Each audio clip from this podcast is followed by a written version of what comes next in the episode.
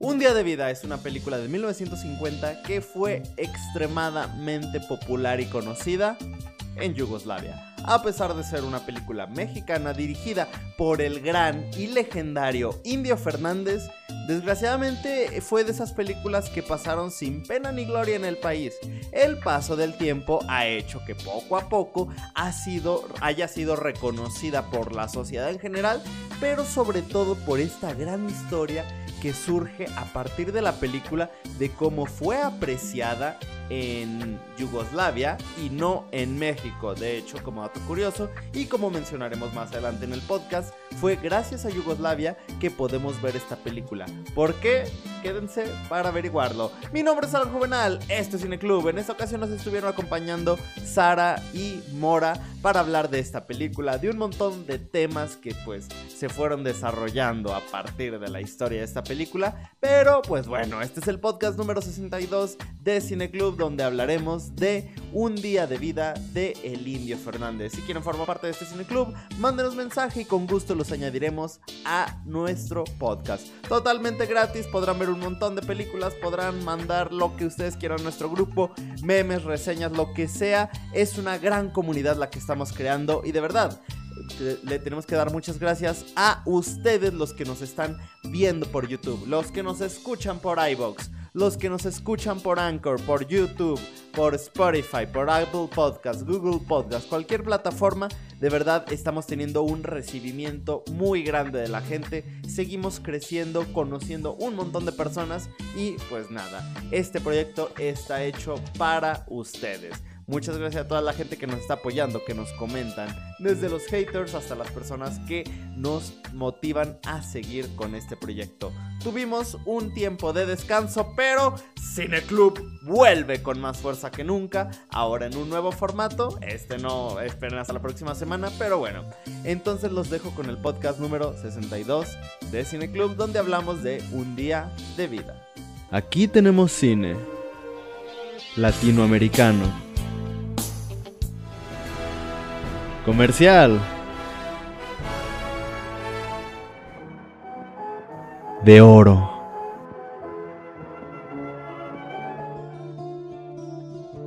De autor. Documental. De culto. Experimental. Cineclub, un espacio para todo el cine. ¿Sí la viste? Sí, claro. Hace una semana. O sea, la semana pasada que te dijiste que íbamos a empezar, Ajá. yo me quedé como, ah, sí la vi, pero sabía que era a esta hora. Sí, se me olvidó. Ahora me duele un poco la cabeza, pero está bien. Ya me tomé algo que decía fuerte Ajá. Así que espero Uy. Yo, yo ya tengo la medicina. Haz de cuenta que yo cuando me dolía la cabeza bebía, tomaba ibuprofeno o paracetamol, pero ya encontré una mejor medicina. El bioelectro. Uf. Uf.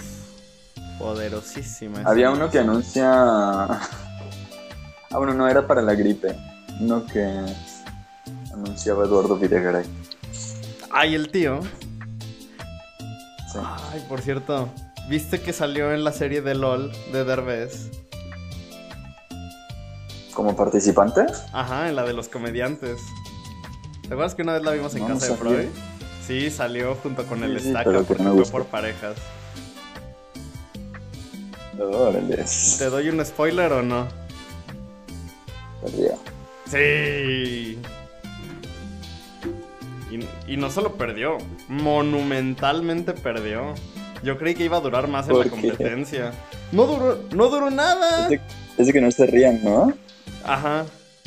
Es de que no se rían. Sí, ¿Y se rió? Sí, bueno, el estaca, pero es que no duraron nada. Mm, cha. Haz de cuenta que si uno de la, si uno de la pareja se reía, Claro. ah, perdían los dos. Eh, Así Pierden, que sí. estuvo muy triste el caso. Pero bueno, No, pues. ¿Fue el primero que perdió?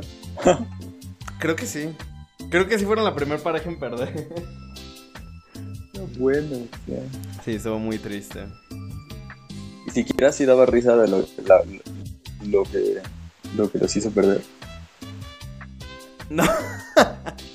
Nunca nada da risa. Ah. Ajá. Bueno, en la temporada. Es que. En la temporada anterior sí, porque estaba el Capi. A mí el Capi sí me gusta. Fui a verlo aquí al teatro y me gustó mucho su show. ¿El Capitán América? Ey. la versión mexicana del Capitán América, el Capi Pérez. Ah. Pero bueno. Ah, es que el Capitán América es el Cap, ¿no? Es el Cap. ¿Ya empezamos? Y si le agregas una ahí, es el Capi Pérez. Sí, vamos a empezar ya, ah. porque pues Jesse dijo que llegaba a 8 y media, 8.40, porque es hora sale de trabajar de Cinepolis. Ya. Pues... ¿Qué? ¿Eh? No empieza. Pues mira, se suponía que ya vamos a seguir esa próxima, esa... Vamos a dividir esto como por partecitas, pero se me ocurrió crear unos separadores, unos jingles para eso, para la postproducción, pero como esta semana tengo un montón de flojera y no hice nada, vamos a dejarlo hasta la siguiente. Vamos a dejar este como el final de esta etapa. Hoy termina un camino y comienza otro. Y para eso tengo que citar a Leches, que hace tiempo mandó un mensaje que me gustó mucho y cada vez que ocurre algo triste lo tengo que citar. Así que hoy ha caído el imperio. Se va toda una era de incertidumbre y malentendidos. Las gaitas replican, unas de alegría y otras de desamparo. Nadie sabe lo que es lo que el destino depare, pero solo se tiene certeza de algo. Nada volverá a ser igual. Bien. Que hoy despedimos esta etapa. No, lo puso cuando despidieron a Sonia. Bueno, cuando Sonia se jubiló. Ah. no más. ok. O creo que fue la. Hace rato volví a poner a. Hace rato volví a poner a Conan. Conan needs a friend. Ajá. ¿Y te gusta? Y estaba, estaba platicando. Sí, me cae bien. Es súper tú, es súper egocéntrico. Todo el tiempo todo es acerca de él. Todo el tiempo, sí si él. Si él. Estaba entrevistando a un camionero, ¿no? A un conductor de camiones de transporte público. Ajá. Y. Ah, no, pues. Era de Canadá, entonces Conan resulta que también es medio canadiense. O en el transporte le pregunta que si le ha tocado a alguien que los. Que haga cosas raras. Y le dice, no, sí, había un señor que. que este que hizo la parada nada más para hacer pipí. Y este. Y de alguna forma terminan diciendo, no, seguramente era Conan el que, hizo la parada para hacer pipí. Y todo, todo, todo el tiempo, todo se está convirtiendo en él. Y todo es como, oh, si el Fanning viene, a mí me encantan sus trabajos. Y este, se parece mucho a mí. Es alta como yo, es rubia como yo. Este si hicieran una película de mi vida, El Fanning tendría que ser, este, interpretarme. Tendría que ser Conan. Lo único que de lo que no le gusta hablar es de las ascendencias porque él es 100% irlandés. Ajá. Y no tiene ascendencias interesantes más que ser irlandés. 100% irlandés creo que tal vez por eso simpatizo tanto con Conan. Por eso es mi conductor de talk shows y de podcast favoritos. ¡Oh! La hija pródiga se une. Nuestra especialista, la hija pródiga, el avatar del cine mexicano se ha unido. Sara. Oh. Y aquí pongo sonidos de aplausos. ah, no, no. Hola, hola, buenas noches, chavos. Hola Sara, se te extrañaba. Hola, Es que hace mucho que no mensajes, perro. Y aparte, no podemos hablar de una película mexicana sin Sara, así que... Ah. La aparecida. La aparecida. ¿Cómo estás, bien, Sara? tanto. Bien, bien. ¿Y ustedes qué tal? Bien, bien. Bien, Igual. bien, bien. Sobreviví. Sí. Muy, muy ad hoc la película para estes- estos tiempos, ¿no? ¿Por qué? Por la selección. Pues a mí me parece muy... No por las elecciones, sino por lo de los médicos cubanos. Yo pensaba en los médicos cubanos. Ah, yo, yo no tema. entiendo relación entre esta película y los médicos cubanos. Pues es que viene una cubana y que admira Ah. mucho a Cuba. Ah, ¿Sí la viste, compañero? o sea, sí, pero. No ¿los paran de hablar de cubanos Cuba. a Cuba también? No, que los médicos cubanos son como la cubana que, que viene a entrevistar. Imagínate que en ese tiempo dijeran, no, ¿cómo crees que puede venir una periodista cubana cuando aquí tenemos periodistas? Ujú. Pero Y la, que además- la forzado. periodista. La periodista cubana quedó encantada con México, así que Ajá. Espera que los médicos cubanos conozcan el IMSS.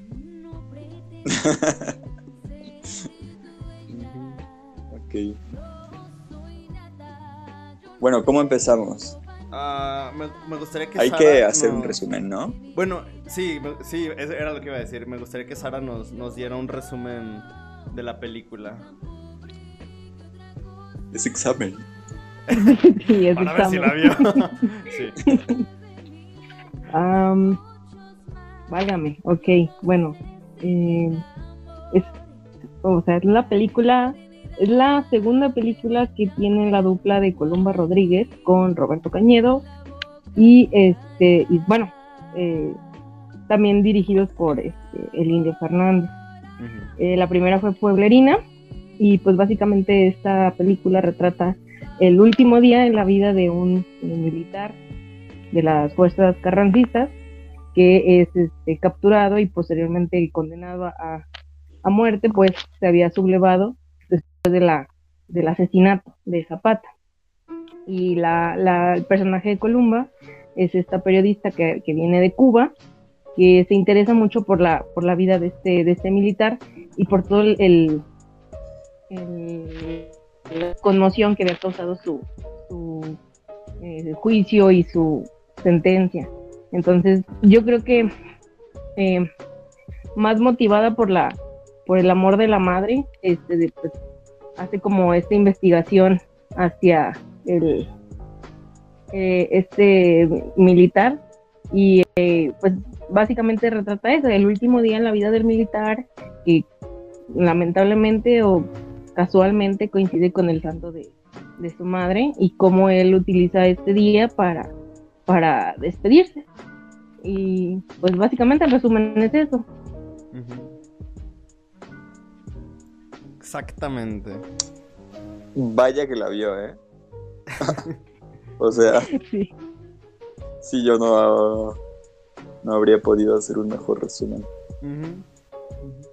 Les tengo que hacer una pregunta, porque hay una historia que existe alrededor de esta película.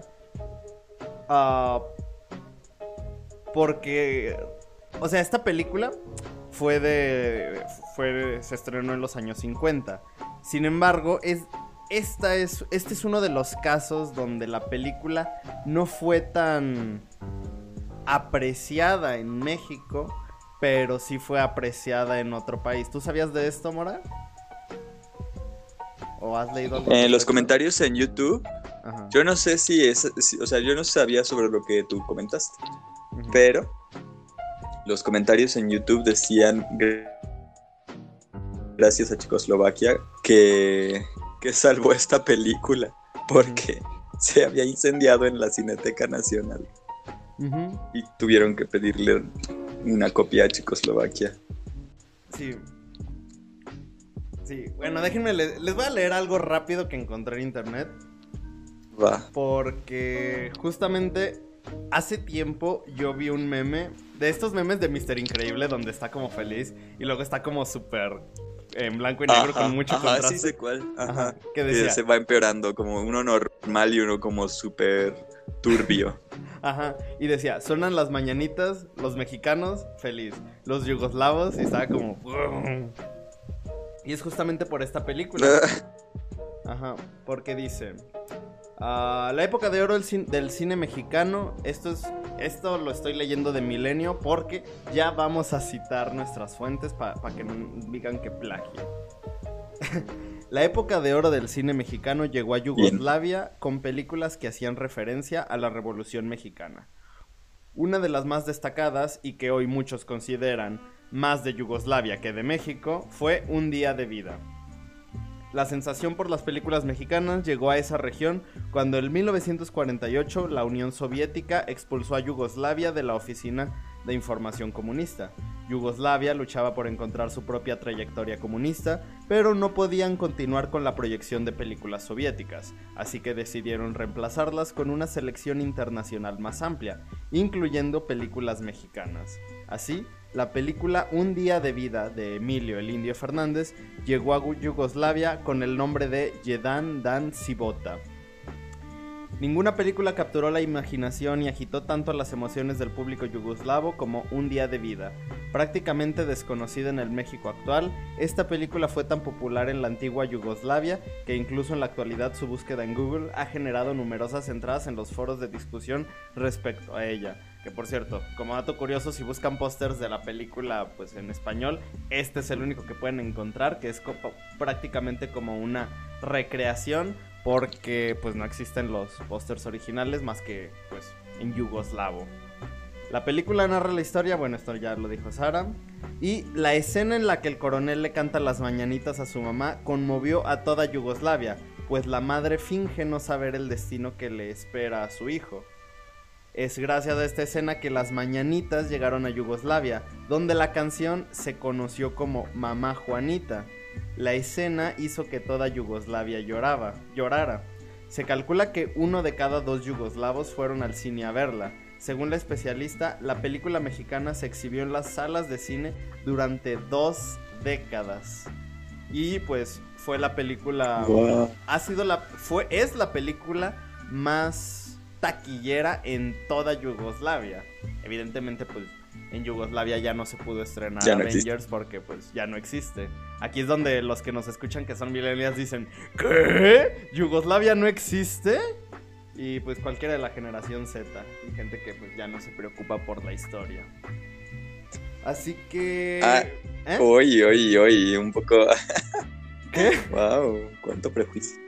No, no, no está bien. Nada más te iba a decir que a nosotros tampoco nos tocó que existiera Yugoslavia. O sea, a nuestros papás sí, ¿no? Ajá. Nuestros papás sí estudiaron Yugoslavia en la escuela, nosotros no. Mira, yo y, justamente hice ese comentario porque cuando dije, cuando vi, leí eso de que Yugoslavia no existía ya, dije, achis, ¿a poco? yo fui de esos. ya, claro. Sí, yo, yo, no sé de historia. no me lo imagino. Pero como dato curioso, pues esta película y el hecho de que se existiera tanto cariño hacia el cine mexicano en este país hizo que se creara una especie de nuevo género allá. Ah, pues de mariachis, de música tradicional mexicana, pero en Yugoslavio, en yugoslavo. De hecho, la versión de las mañanitas que se tocaba allá no era una traducción literal de la letra. Allá era la canción, la melodía de las mañanitas, pero la letra contaba la historia de, la vida del, del, coronel Lucio, Sucio, no, Lucio, Lucio. Y así... es, una, es una adaptación. Ajá, exacto. De hecho, también eh, fue tanto como el boom de esto que hace rato le mandé la canción a, Adrián porque yo sé que él... Ah, de hecho a, Mora también le va a gustar eso. ¿Que él habla serbio? No, no, pero Adrián es muy fan de Chabela Vargas y hace rato vi que una, una cantante croata ah, participó en, en una especie del American Idol de Croacia cantando Paloma Negra. Se los voy a mandar allá al grupo porque está ah. muy bonita la, uh, Nice. Muy bien, muy bien. Y pues eso. Bueno, pero en México es que no nos ha gustado tanto ninguna película en la vida, o sea, es un poco bastante pasional lo de lo de Yugoslavia, ¿no? Y de hecho, bueno, si te pones a ver esta que Yugoslavia se... ¿Mm? Perdón, es que Yugoslavia se identificaba mucho con las épocas de México revolucionario y conectaban mucho con ese sentimiento, puesto que ellos acababan de sufrir su propia su propio movimiento social y su propio movimiento este, civil y pues obviamente encajaba muchísimo con, con ese ideal de la, revolución, de, los principios de los 1900. Entonces, aparte pues comprar una película mexicana era muchísimo más barato que comprar una francesa o comprar uno de cine europeo. Entonces, pues dijeron, vamos a darle una oportunidad al cine mexicano y aparte que está muy, muy ad hoc a lo que estábamos viviendo en este momento. Pues, yo creo que por eso algo, algo, agarraron, ¿no? De, qué curioso porque es muy parecido a lo que trata la película, en el sentido de, eh, es un poco más sobre poesía, pero como se, apropian de José Martí. Que bueno, José Martí pues sí fue a México, pero... Pero es como sientes que a través del arte de, del arte te hermanas con otro país, ¿no?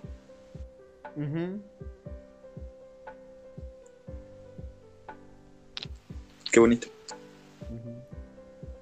Sí, justamente es como.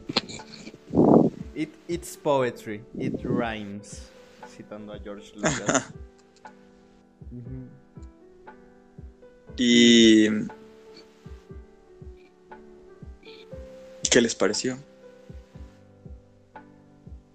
La película a ustedes. A mí me gustó mucho. Yo no la, no la conocía. Y ahora que la vi, sí. O sea, es que.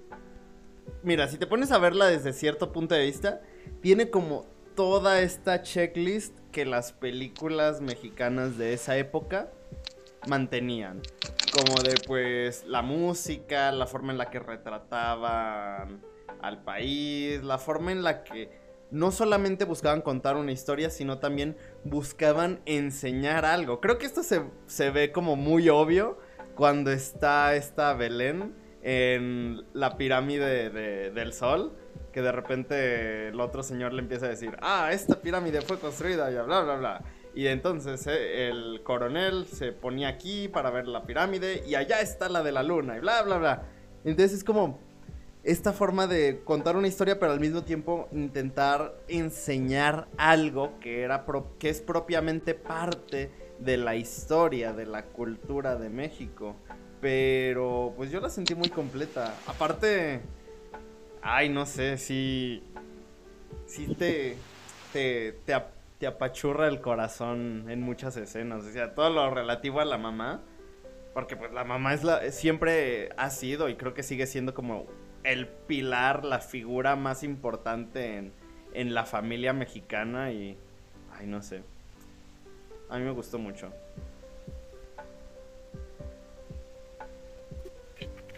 Bueno, para mí... Ay, perdón, siempre me interrumpiendo, continúa. no, no, dime, perdón. Estaba esperando también que tú comentaras, pero... Ay, perdón. Este, bueno, em, a mí la película me gusta, pero no es de las mejores actuaciones de Columba. He de reconocer que, que ahí sí me gustó más en Pueblerina. En la dupla que hicieron en la película anterior me gustó más esa, esa química, pero entiendo el sentimiento y lo que o sea, puedo rescatar es esta cuestión de vínculo entre la madre y el hijo y la madre y la patria. Es lo que a mí más me gustaría de, esta película. Ya siento que el factor de la de la extranjera es un gancho para justamente atraer toda esa nueva onda de, extranjeros y también pues que igual sirve como gancho eh, o hilo conductor para quienes no estén familiarizados con, algo de la cultura mexicana, que les puedan explicar un poquito, o sea, de qué va, porque ella es, eh, ella no, no aparece como una china poblana o como una mujer de campo que ya está inmersa en esa en ese ambiente sociopolítico mexicano, si no es alguien extranjero hay que, al que hay que explicarle un poco y también es más fácil entenderle. Entonces, mm, está, funciona el personaje de Columba, pero no, no me agrada tanto en esta película. Es interesante porque parece protagonista al inicio, pero eh, va perdiendo el protagonismo, ¿no? Sí. Es como nada más para engancharte y ya lo que te mantiene es eso, el hilo entre la madre y, el hijo. Y como dije, la madre y la patria, porque él tiene que escoger entre uno de los dos. Sí. Mm. Bueno, no sé, a mí me parece melodramática en ese sentido.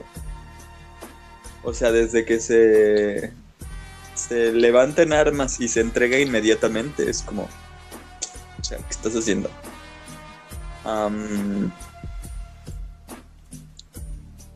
Y también el, el, a mí me parecía interesante el, el personaje de la periodista y me gustaba la perspectiva, ¿no? Como una periodista extranjera y mujer que no entendía lo que estaban haciendo, o sea, por qué se estaban matando ahí por eso, por este, por ideales y como cosas tan abstractas, ¿no? O sea, era como suicidio.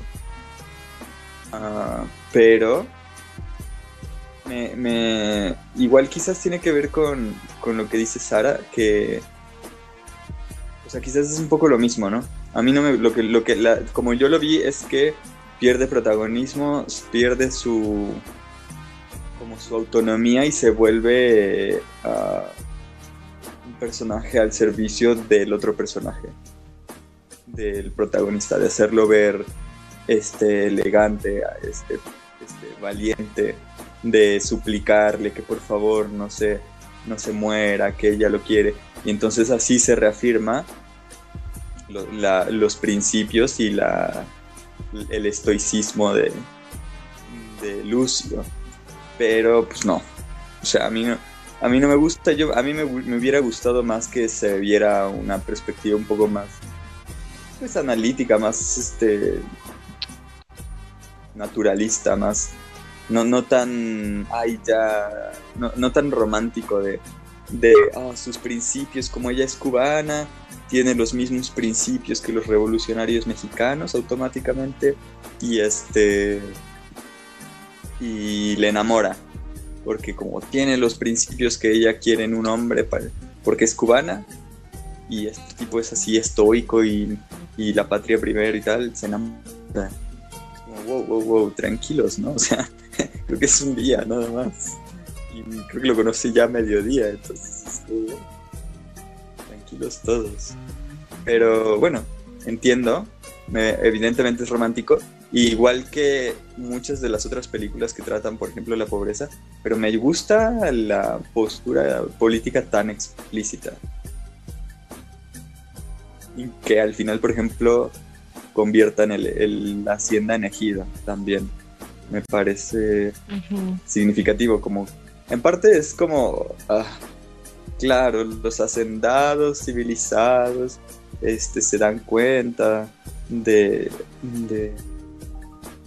que un poco las revoluciones que ahí se las hubieran quitado.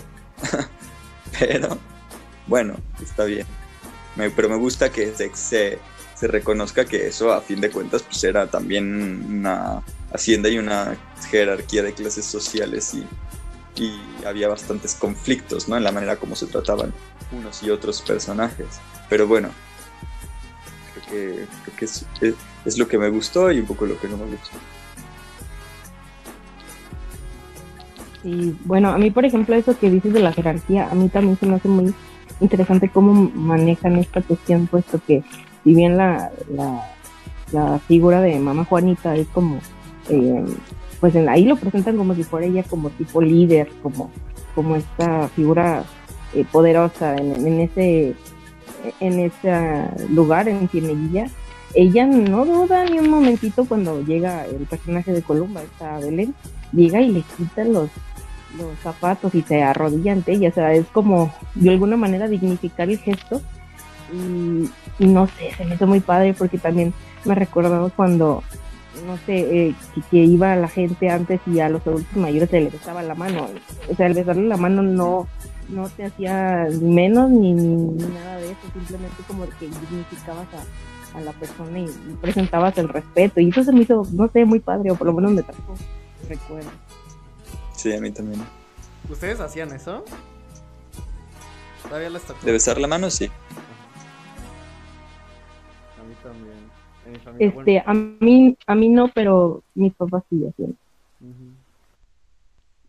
Conmigo sí, pero yo me acuerdo que, o sea, tengo un tío que sí, incluso todavía, bueno, ya no, porque ya no nos hablamos, pero cuando nos, eh, cosas políticas, típico en México también, pero cuando lo veíamos, él siempre no, antes de saludarnos o cualquier cosa, nos ponía la mano así para que se la besáramos.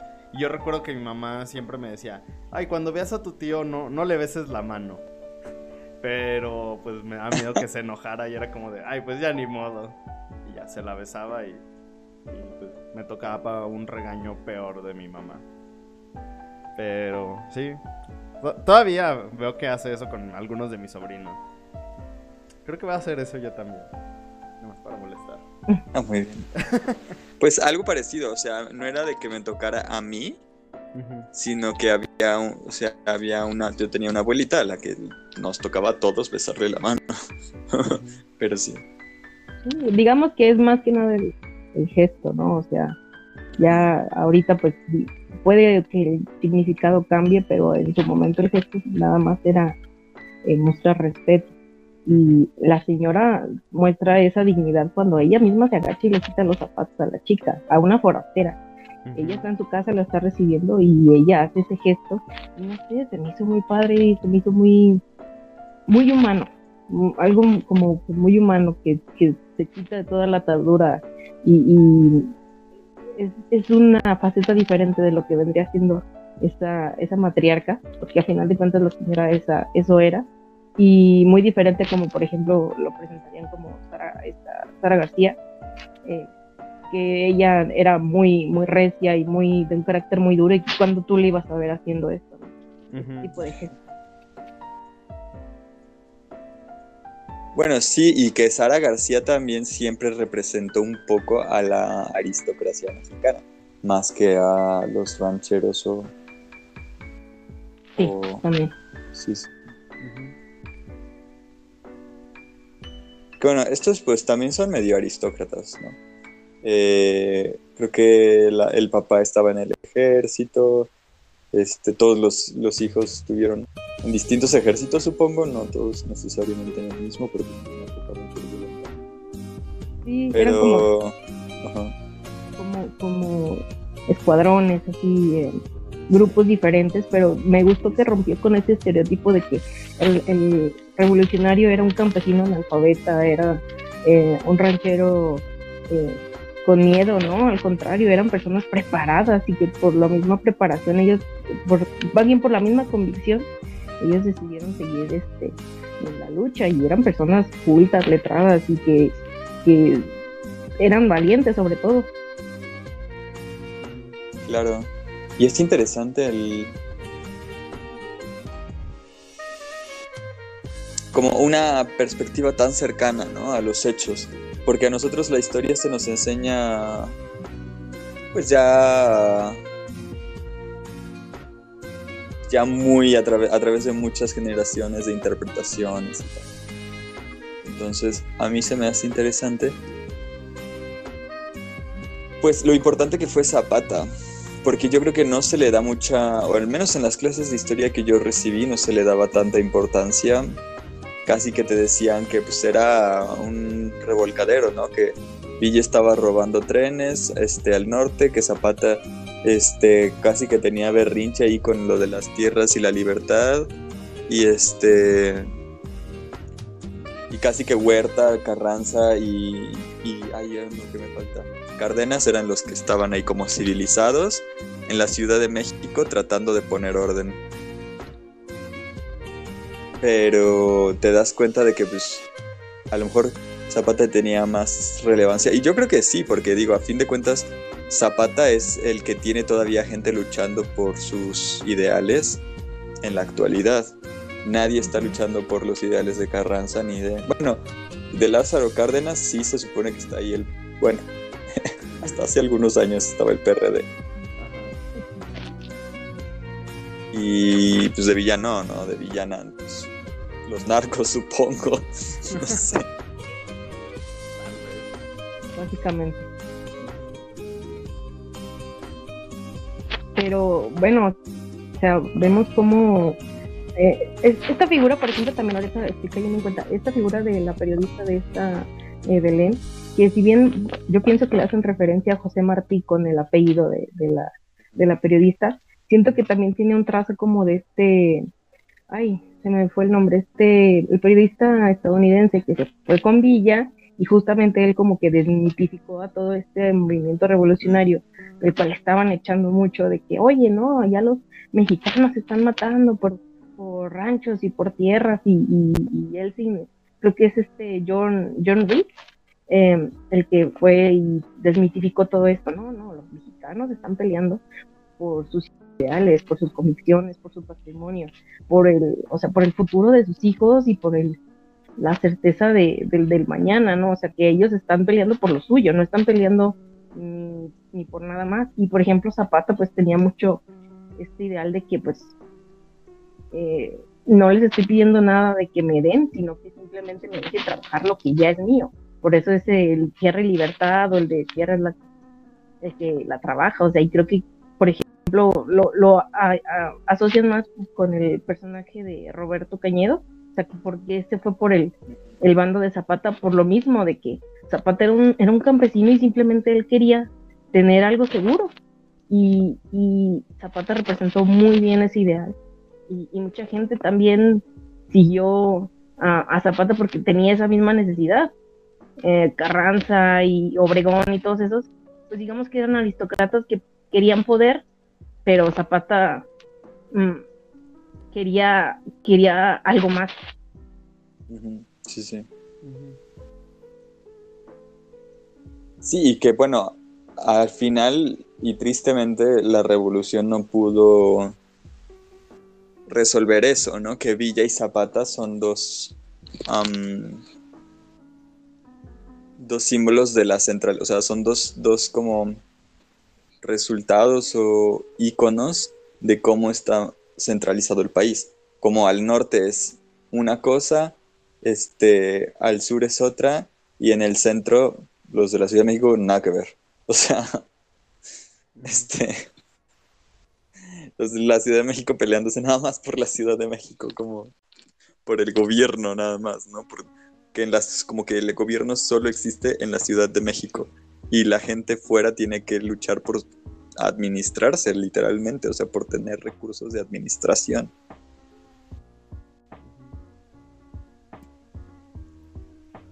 Dos situaciones muy distintas. exacto, sí, tal cual. Dos situaciones muy distintas en el norte y el sur, pero pero que son resultado de la misma centralización, de, de cómo se extrae y no se atiende, este, ni se, ni se, ni, como, como dicen, ni se picha ni se deja batear. Ni picha, ni cacha, ni deja batear. Eso, eso. O sea, nos ponen, ponen leyes que, que no son adecuadas o no están adaptadas a las condiciones de vida de, muchas comunidades muy distintas en un país tan grande como México, no las aplican, pero tampoco dejan este, que la gente haga sus propios, se organice por sí sola, ni que administre sus impuestos. Y pues, o sea, lo que queda es un desorden, o sea, no se puede aplicar la ley tal cual, no se puede aplicar. Tal vez me estoy saliendo un poquito del tema, pero ¿cuál creerías tú que sería la solución a esta centralización que hay ahorita en México? Yo creo que, tiene que tienen que establecerse quizás regiones administrativas o, o incluso ya más, todavía más autónomo. Pero por ejemplo, o sea, yo creo que hay, hay este, recursos muy importantes como para empezar, la administración de tus, de tus impuestos. Que tú decidas cuáles son los impuestos que se cobran, cuánto se cobra de impuestos y, este, y que tú administres esos recursos. Siempre tiene que haber este, impuestos y, y como recaudo nacional, porque se necesitan atender cosas como el ejército, el IMSS, la, la Secretaría de Educación Pública, pero que dentro de lo, o sea, que tú, que los estados y las, y las diferentes este, regiones administrativas puedan hacer este, aplicar más soluciones, que puedan, por ejemplo, decidir en torno al plan de estudios, eh, designar, eh, bueno, policías sí pueden designar, pero designar los, las tarifas, los impuestos, uh, cosas así. Por ejemplo, con lo de los impuestos, tú puedes administrar, ciudad, por ejemplo, Ciudad de México puede tener impuestos muy altos porque ya tiene mucha industria. Y está, o Aguascalientes, que está creciendo mucho en industria, o que está teniendo mucha innovación y, y, em, y, y emprendimiento, ciudades como, o sea, las ciudades más grandes pueden aplicar más impuestos, porque además tienen más que, más que gestionar, más que pagar, y este y, lugares más desérticos o menos poblados pueden tener menos impuestos, lo cual propicia, eh, sí, por un lado que, haya más inversión, pero más que la inversión, por otro lado es que, así, o sea, que no es, no es equitativo los impuestos que paga la gente de la ciudad con los impuestos, o sea, si, si, tú le pones impuestos a la gente de la ciudad, eso es súper caro para la gente de un pueblo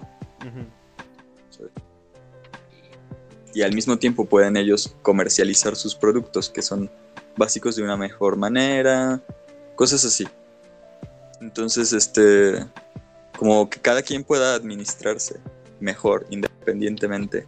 Que por ejemplo en las comunidades puedan organizar sus planes de estudios, que designen como las cosas que necesitan, los que se necesitan estudiar, porque no tiene sentido que estudies este derecho de la Constitución de la Ciudad de México en un rancho donde solo cultivan, no sé, este, cualquier tipo de alimento, ¿no? En la montaña y que no, no vas a estar este, litigando ahí.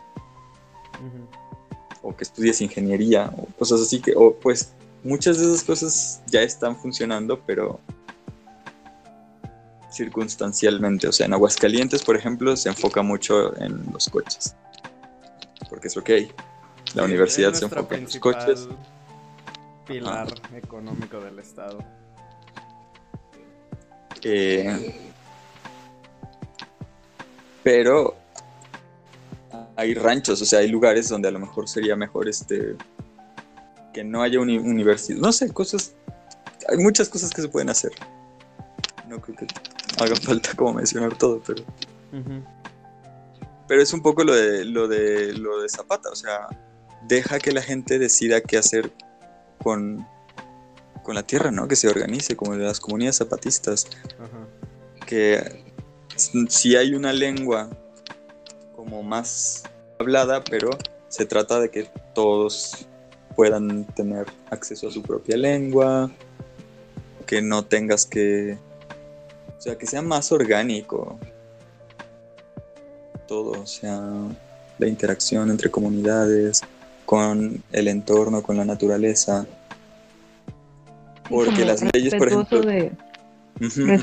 respetuoso del contexto, sin tratar de homogenizar a la fuerza y, suprimir los derechos de, la diversidad por el simple hecho de que una mayoría este, de tal o cual ideología o o condición eh, está en el poder y quieres eh, tratar de todos sean iguales, o sea, no respetan el contexto y eso se me hace muy, muy acertado como lo que venías mencionando.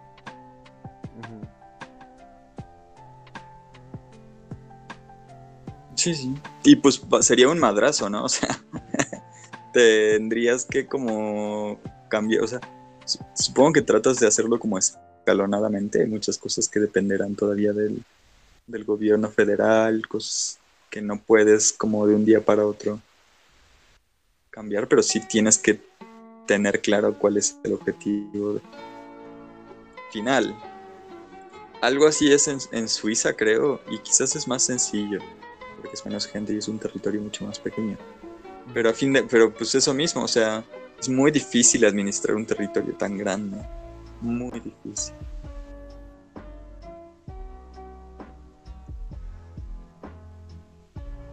¿Crees que sería... es que esto ya está muy político. ¿Crees que sería más fácil si... Ah, ¿Cómo decirlo? O sea, ¿tú crees que el hecho de que haya tantos partidos políticos también... Es que parece entrevista.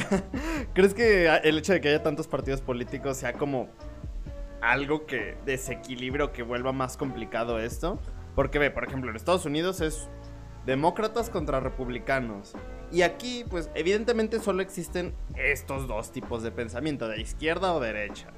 Pero pues por muy izquierda o de derecha que seas, pues todo esto se bifurca en un montón de partidos. Y digo, partidos tan distintos como puede ser el PRD o el PAN, pues ahora tienen una alianza. Y a nivel federal. Pero pues cada partido tiene sus propios intereses, aunque sean, aunque ambos sigan las ideologías de la izquierda o de la derecha, pues se vienen teniendo intereses distintos. ¿Crees que este sea un problema también que hace que en México exista esta dificultad para pues, gobernar más allá de, la extensión? Mm, yo no sé si es lo de los, o sea, la cantidad de partidos. No, tampoco me gusta a mí que solo sean dos. Eh, yo no sé si es. O sea, mira, es muy sencillo. No importa cuántos partidos tú veas, los políticos son los mismos. Eso es algo muy obvio que se viene apuntado desde ese momento. Básicamente lo que pasó en México después de la revolución es que se estableció una una burocracia en, un sentido muy, muy estricto, o sea, muy etimológico, de que las oficinas y las instituciones tenían el control de todo y le podían quitar a quien quisieran en el momento que quisieran. Una vez que lo lograron con Estados Unidos y, la nacionalización del petróleo, pues imagínate, si pudieron hacer eso, ¿a quién no le pueden quitar? Este, que a mí me gusta decir quitar, porque a mí me parece muy claro. Eh, o sea, se trata de quitar, quitarle a los ricos y, repartir. Porque luego, últimamente, hace, creo que hoy mismo escuché a alguien decir como, no se trata de quitar este, a unos y darle a otros, no, es como, claro que sí, se trata de quitar y dar y dar. O sea, quitarle a unos y darle a otros. Pero bueno, este... El punto es que esa burocracia, eh, pues hizo lo que quiso, ¿no? Con ese poder puedes hacer todo lo que quieras en buena parte hizo cosas buenas, muchas, y sobre todo al inicio pues surgió la... Eh, instituciones públicas como la UNAM, el Politécnico Nacional, este, creo que Bellas Artes, no sé si ya estaba, pero muchas este, instituciones, la SED, que aunque el IMSS, aunque ahora los aborrecemos, son un logro impresionante y monumental y, y muchos países quisieran tener este tipo de instituciones. Creo que ah. hay muy pocos países con un sistema de salud pública. Por ejemplo, hace poco estaba viendo lo de Estados Unidos y, y de verdad se, se, me hizo extraño entender que en Estados Unidos no hay... O sea, cualquier lugar a donde vayas con un doctor tienes que pagar. Y aquí pues tenemos el IMSS, digo, a veces el IMSS es horrible porque pues tienes que ir y estar ahí un montón de tiempo, pero pues a final de cuentas es algo público, es algo que se me hace increíble. Sí, sí. Y todas esas instituciones, todas esas cosas salieron de estar años quitando haciendas, diciendo, a ver, esto al gobierno. Así como Hugo, Hugo Chávez, es que la gente se ríe, pero o sea, así, así es, eso es lo que hay que hacer en buena medida, quizás con más, con más conciencia y más precaución, pero esa es la idea. Eso es, y, esto es lo que se logra de quitarle a los poderosos, o sea, de organizar un Estado y quitarle a la gente rica que tiene cantidades insanas de posesiones y este organizarlo para todos. Que, o sea, es que es, es, obvio y muy claro. Si tú compras una una, una, una uno de estos, este, no sé, como una de estas máquinas de tomografías que son carísimas, a lo mejor la puede pagar un rico para él, pero ¿por qué no pagarla a todos para todos? Que al cabo se usa poco y, no importa quién lo esté usando, ¿no? son cosas así que puedes compartir entre todos, puedes organizarte y, tener algo bueno para todos, en general cuando lo necesites, y, este, que funcione bien. Pero bueno, entonces luego lo que pasó fue que los, los aristócratas de antes, pues para evitar que les quitaran las cosas, empezaron a entregar, a dar dinero, ¿no? Moches, digamos. Entonces empezó a formarse una alianza entre el gobierno y la aristocracia, entre la burocracia y la aristocracia. Y que es este, lo que resulta en el PRI. El PRI como, eh, el PRI también el PAN, como, como, y pues todos los partidos. Es, es, es un poco la idea de que todos son lo mismo, como los políticos muchas veces, sin importar su origen socioeconómico, son eh,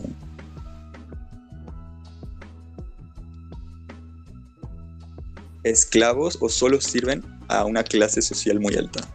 Y el, el epítome de su evolución es el neoliberalismo.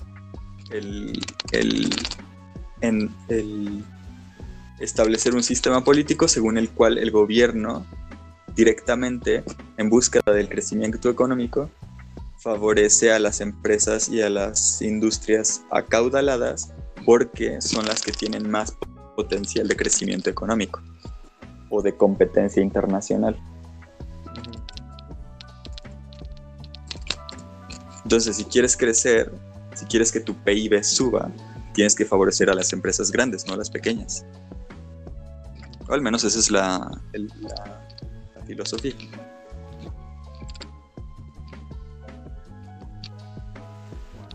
Que pasa mucho. Corea del Sur, uh, China, uh, ¿quién más?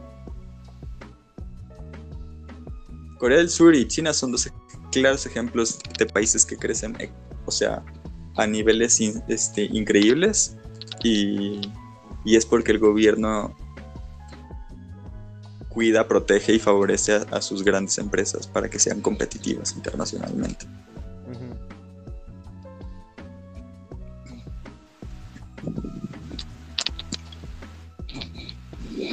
Entonces, lo de los partidos, pues no sé. Yo creo que lo que sí que haría es este poner primarias y elecciones primarias y secundarias. No sé si les, les dicen secundarias o o finales o definitivas, pero que primero elige, o sea, haces como nosotros hacemos y eso serían las primarias. Y una vez que ya se hizo así el voto de, de entre todos los partidos, tomas a los dos más altos y haces que se vote entre esos dos. Porque muchas veces, como nosotros estamos, muchas veces gana un partido que la mayoría no quiere pero que la mayoría se dividió entre otros partidos.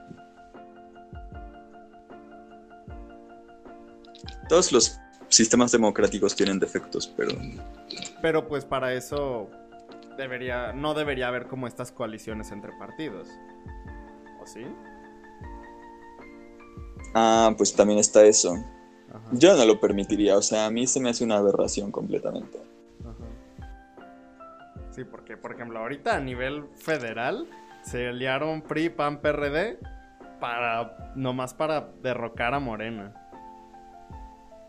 Y, se me hace una estupidez que se unan, sabiendo lo conservador que es el PAN, contra uniéndose justamente con el PRD, que actualmente se ha vuelto uno de los principales partidos que apoya abiertamente pues el aborto, a la comunidad LGBT, que está a favor de, del cambio de género para las personas trans.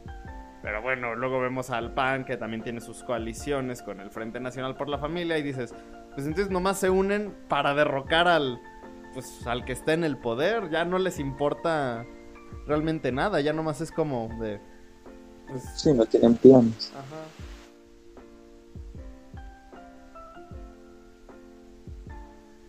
Sí, que el PRD pues lo lleva haciendo toda la vida, con el PRI y con lo que sea, se junta. Pero sí, no sé, o sea, también es, otra cosa es que pocos, o sea, normalmente nadie ofrece realmente algo muy diferente. Incluso Morena es, es en plan, este, um, vamos a fomentar las empresas, la inversión y tal. Y eso es, el mismo discurso neoliberal de toda la vida.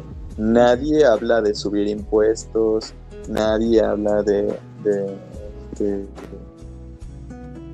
formar instituciones públicas este, o de fortalecerlas o, de dar más autonomía a las universidades, de invertir en educación o en investigación. Nadie está hablando de eso lo que todo el tiempo se canta es vamos a atraer inversión, vamos a estimular el crecimiento económico. Nadie habla de identidad ah, nacional o, regional. Eh, nadie, por ejemplo, en, en,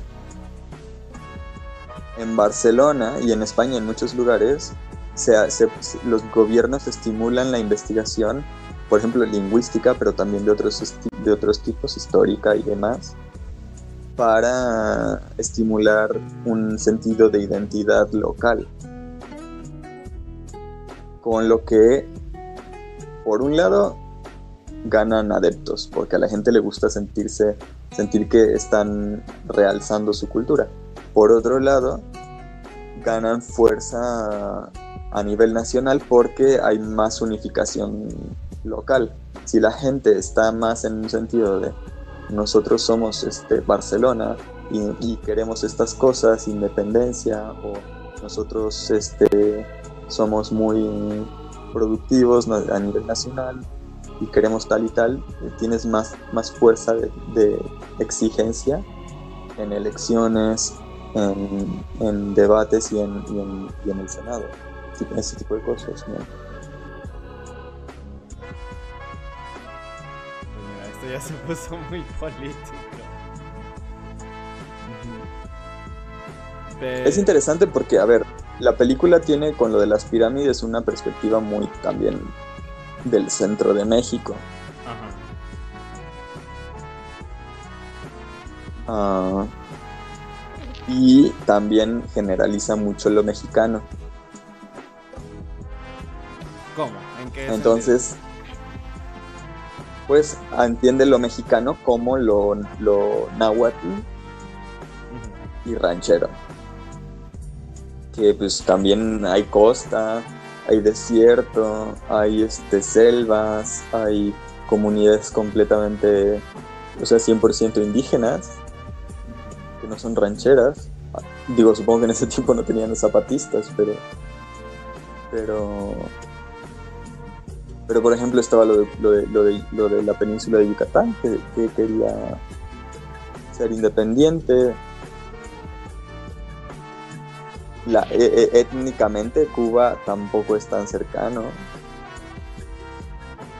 Ya Cuba es mucho más, por ejemplo, de, de, no de indígenas americanos, sino de, de esclavos africanos y españoles. Ah, pero bueno, o sea, estas cosas, pues, era, ese era el tiempo donde Vasconcelos hablaba de la raza de oro y tal. era toda la raza latinoamericana que son un montón de razas, o sea, de etnias, ¿no? Que también, y bueno, mucha gente, por ejemplo, he escuchado que se espanta con eso de Vasconcelos, o sea, bastante nazi y no les falta razón. Bueno, yo creo que Vasconcelos homogenizaba al, al, sentimiento latinoamericano a través de esa misma eh, que todos habíamos sufrido. No sé, creo que en esta cuestión en particular de la película no se tocan temas más particulares, puesto que el sentimiento patriótico fue general en esos tiempos, cuando la desigualdad y la pobreza eran lo que más importaba en ese momento, ¿no? Entonces, pues a mí igual pone que toma, toma el recurso de las pirámides como un mero símbolo patriótico, más que una particularización de la zona y del entorno. Y, por ejemplo, eh, a mí me hace sentido de que lo tomen desde el punto de vista de, los militares y de esta figura eh, tan rígida, jerárquica que tenían en ellos, que, que, digamos que se replegaba en todo el país y que a pesar de que los revolucionarios eran personas o civiles que simplemente estaban buscando como un ideal, el militar estaba eh, atado a una jerarquía y a un este a un símbolo un poco más allá de el sentido de pertenencia mismo, ¿no? O sea, no somos campesinos nosotros, somos pertenecemos a todo el país y pertenecemos a, a México como tal. Entonces, no sé, yo yo pienso que quizás el, la cuestión de de utilizar a, estos recursos prehispánicos es más como esa, ese gancho de, miren lo que tenemos aquí en México, son ese tipo de, de, cuestiones arquitectónicas, no, no, sé, quizás estoy errando, pero a mí me, dio esa sensación. Sí, yo creo que tienes razón. O sea... Sí, en parte, pero ahora vemos las consecuencias, o sea... Mm,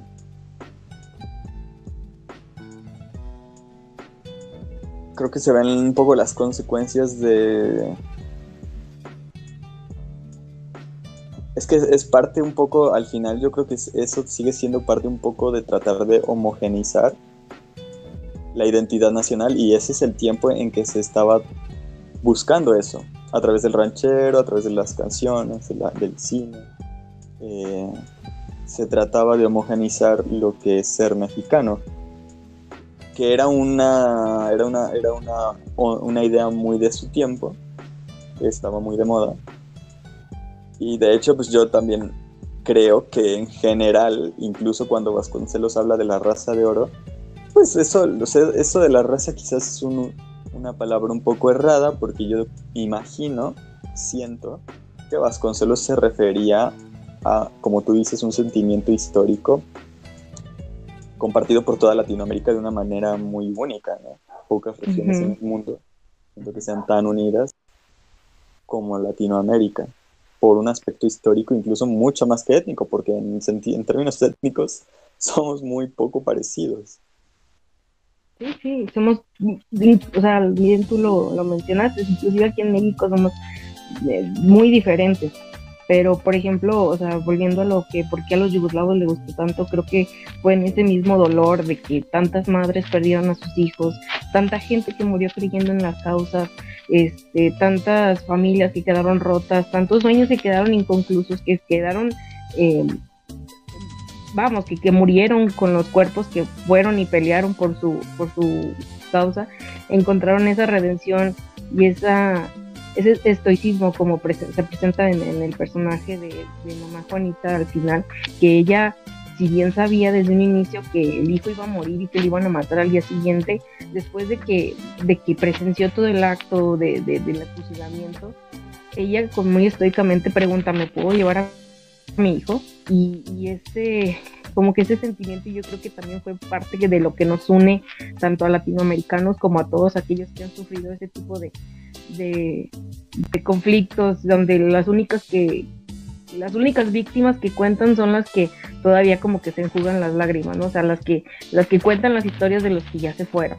Las madres, las hijas, los hijos, los hermanos, todos esos que, que cuentan las historias de quién fue su papá, quién, quién fue su abuelo, lo que hicieron y que le dan mérito y valor también a todo ese sacrificio que, que se hizo pues no sé, siento que es algo más allá de, una diferencia étnica o diferencia cultural, es más que nada es un sentimiento global. Y no sé, siento que, por eso em, también tiene mucha, mucha fuerza y mucha potencia este mensaje. Sí. Eso que dijiste hizo que me acordara de. De tu documental, Sara. ¿Cuál? Ah, el de la vida y la muerte. Ajá, ese. ¿Cómo vas?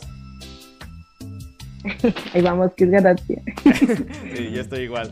Pero sí, justamente eso. Sí, o sea, es que esas, esas, o sea, tantas historias. Por ejemplo, no, no me puedo ir tan lejos y no, no me atrevería a irme tan lejos. Aquí en la zona del Bajío, todo lo que se vivió con la, con la guerra cristera, todas las madres que tuvieron que sufrir eh, por ver a tanto sus hijos como a sus esposos que fueron este, secuestrados, que fueron asesinados y que ellas mismas tuvieron que reponerse a esa pérdida y tuvieron que llevar una casa y a los hijos que les quedaban tratar de, formarlos y, como que reunir los pedacitos de su alma que habían quedado por ahí desperdigados.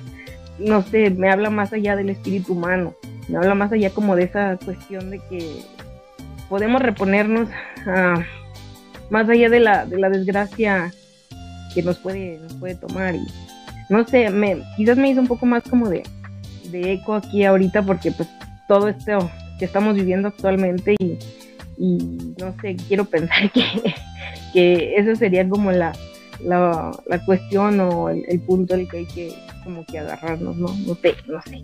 Quizás es muy romántico el pensamiento, pero me parece Muy romántica la película. Pero no, yo creo que tienes razón. O sea, a fin de cuentas, yo sí creo que la gente tiene que aferrarse un poquito a algo romántico. Y lo que decía Sara, pues de compartir el... Compartir el...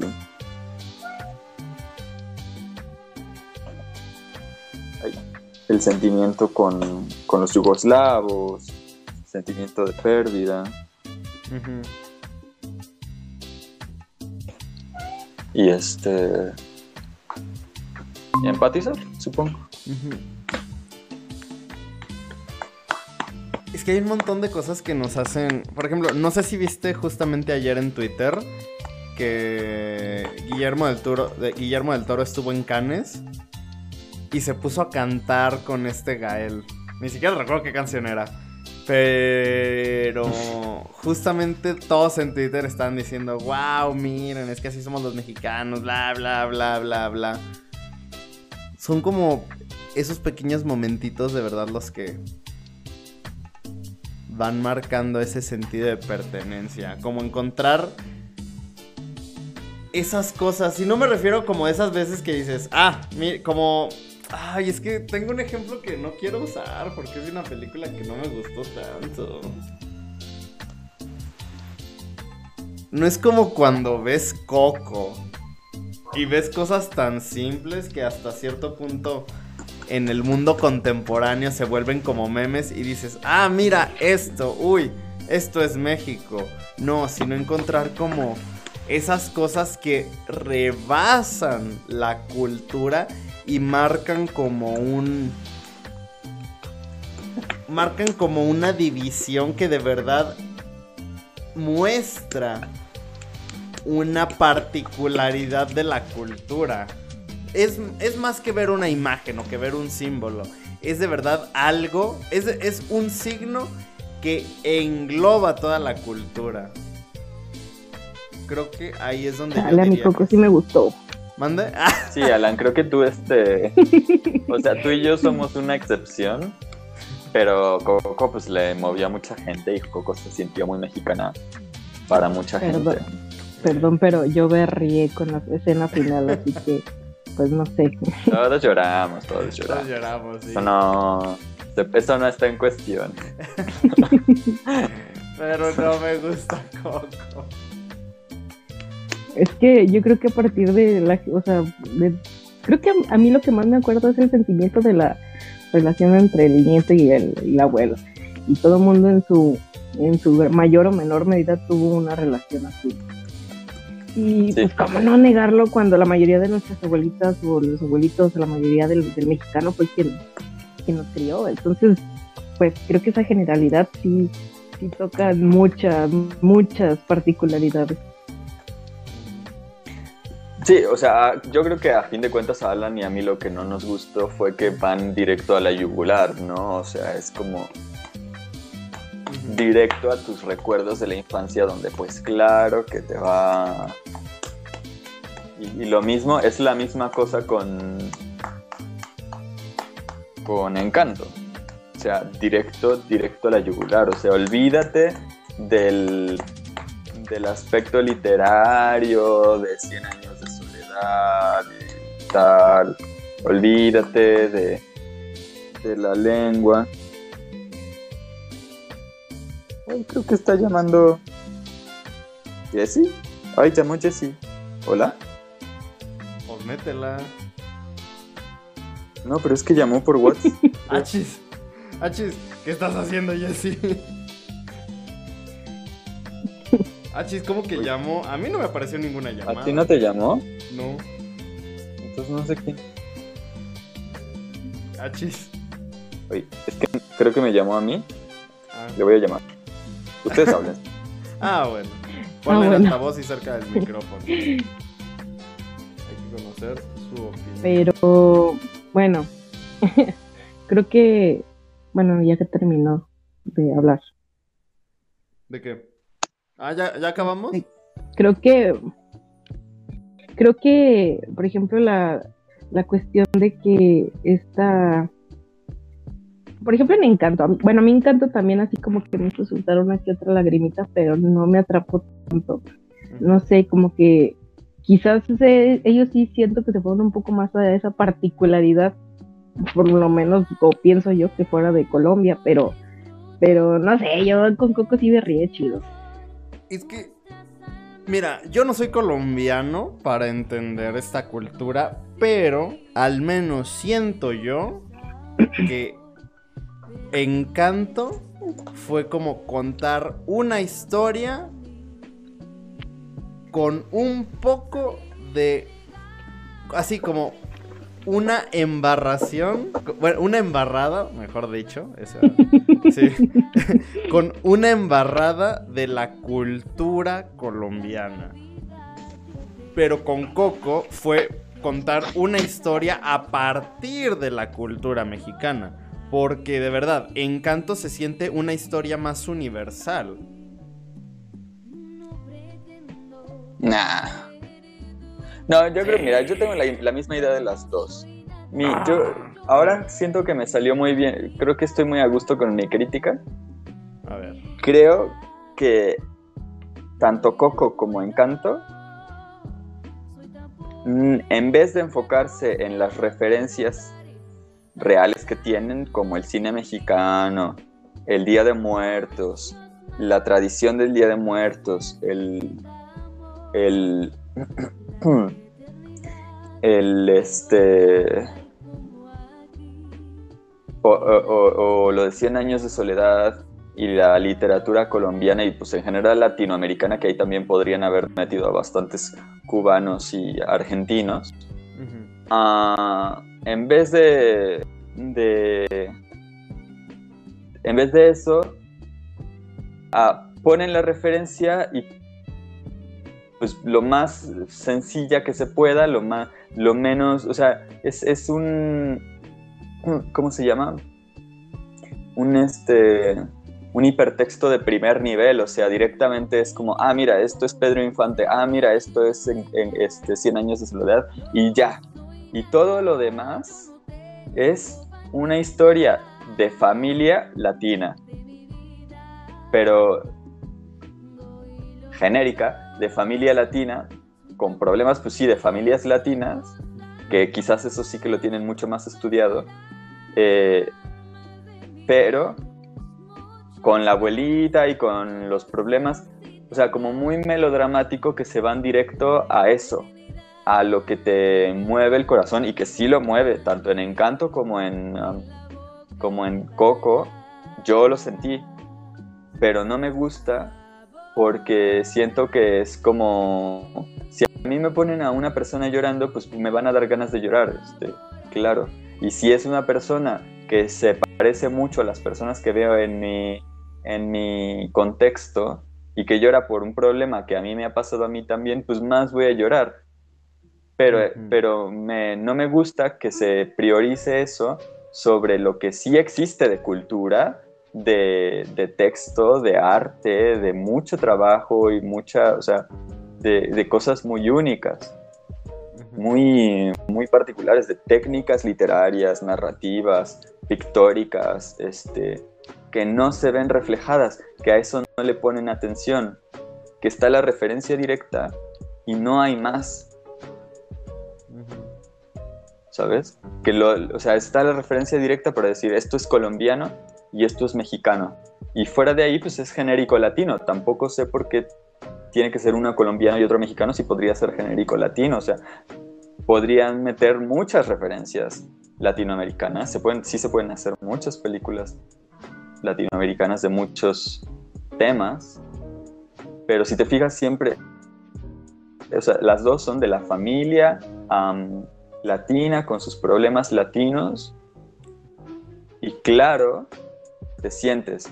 Pero ¿dónde está la pintura mexicana, el muralismo mexicano? Bueno, ¿O dónde eso, ya sería, eso ya eh, sería demasiado para meterlo en una película, ¿no? No, no, no, claro que no. Porque Coco, Frozen y, Encanto se ven iguales. O sea, de verse se ven iguales. Solo uno tiene nieve y otra tiene plantas y flores. Ajá y calaveras. Y eso no, o sea, no te cuesta trabajo, ¿sabes? Se ha hecho en miles de ocasiones. No cuesta trabajo, es que no cuesta ni trabajo. Nada más es echarle tantitas ganas. Ok. Y seguramente si vemos los el arte conceptual, ah, pues nada más la princesa Kaguya. Pero bueno, supongo que ahí dirás que me voy muy lejos. Eh. Porque está muy bien, ¿no? No, no creo que te vayas lejos porque está muy bien. Más bien, creo que la princesa Kaguya es el ejemplo más opuesto que puedes dar. Porque creo que, y, creo que en esto sí vamos a coincidir. La historia de la princesa Kaguya es parte del folclore japonés y es una historia hecha por japoneses. En cambio, pues estas películas son hechas por estadounidenses tomando una cultura pues que no es suya. Sí, existe como esta investigación de, ay, conocimos esto, tal vez viajamos a México. Ok, ok, te digo, te digo una referencia. Avatar, la leyenda de Ang. Explain, explain. ¿A, ¿A, poco Avatar, la leyenda de Ang no parece anime? Sí, pero parece. Pues claro, no lo es porque está hecho por americanos. pero parece anime y se siente como anime y entiendes las referencias. Y no solo eso, sino que en el trasfondo hay estudios, o sea, hay conocimientos que, construyen conocimientos sobre cultura oriental que construyen Avatar la leyenda de Ang. No es, no es este, ah, se trata la historia de Buda. Y ya, es la historia de Buda y luego metemos ahí a, una, a un niño que vive en la ciudad de, una ciudad súper enorme y este, llena de gente y que tiene que sacar muy buenas calificaciones en la escuela y usa un uniforme de escuela típico ahí bien japonés, lo más japonés que haces una estadística de los colores de uniformes y sacas el color más estadísticamente más representativo y les pones este los pones ahí a la hora en que se reúnen a, comer todos juntos y se reparten el arroz y sacan la arrocera. No. O sea no se trata ahí de, de estímulos ah, como uno tras otro sobre estímulos como como de memoria, ¿no? De oh, los japoneses todos tienen abuelita y todos y sus abuelitas hacen tai chi o lo que sea, ¿no? o ah, la clase de caligrafía en la primaria, típico de japoneses. O sea, no, no, no es así. Digo, de japoneses supongo que porque es lo que más conozco. Sí, sí, sí. Pero lo mismo podrían haber hecho de chinos o indios, o... sino que es el, es este la historia de Buda las reencarnaciones, cómo le muestran los juguetes de pequeño, porque con los juguetes saben, según qué juguetes escoge, saben que él es la reencarnación. Pero luego también está lo del honor, lo de la familia y, la, y de Zuko. Luego el personaje de Azula es por sí mismo sin referencia a ninguna cultura en, específico, un personaje humano completo. Luego está la ciudad de Ba Tse, que es una, ciudad amurallada tipo China, donde el emperador es, vive en una ciudad prohibida, nadie lo puede ver, nadie lo puede tocar y él ni se entera de, lo, de cómo es la realidad del mundo. Suena a Estados Unidos en una este realidad donde Trump sí construyó el muro. Luego se, se, presenta ante Ang el conflicto de matar o no matar. ¿Qué es lo, más correcto? ¿Qué es lo que debe hacer? ¿Cuál es su responsabilidad? ¿Cómo a veces incluso el ser este, el tratar de ser espiritual y correcto y recto es una forma de evadirte de tus responsabilidades mundanas, que sí las tienes, es decir, está, está, ahí se refleja no solo la historia de Buda, es la historia del, conflicto entre, entre Buda con el hinduismo, entre el, conflicto entre somos seres espirituales o, somos seres espirituales y mundanos también. Y cómo te, o sea, cómo te lo llevas con culturas que son distintas a ti. Cómo el budismo te invita y te exige aceptar que los demás sean diferentes y no se, o sea, y tú no les impones. Ang no le impone a los demás no comer carne,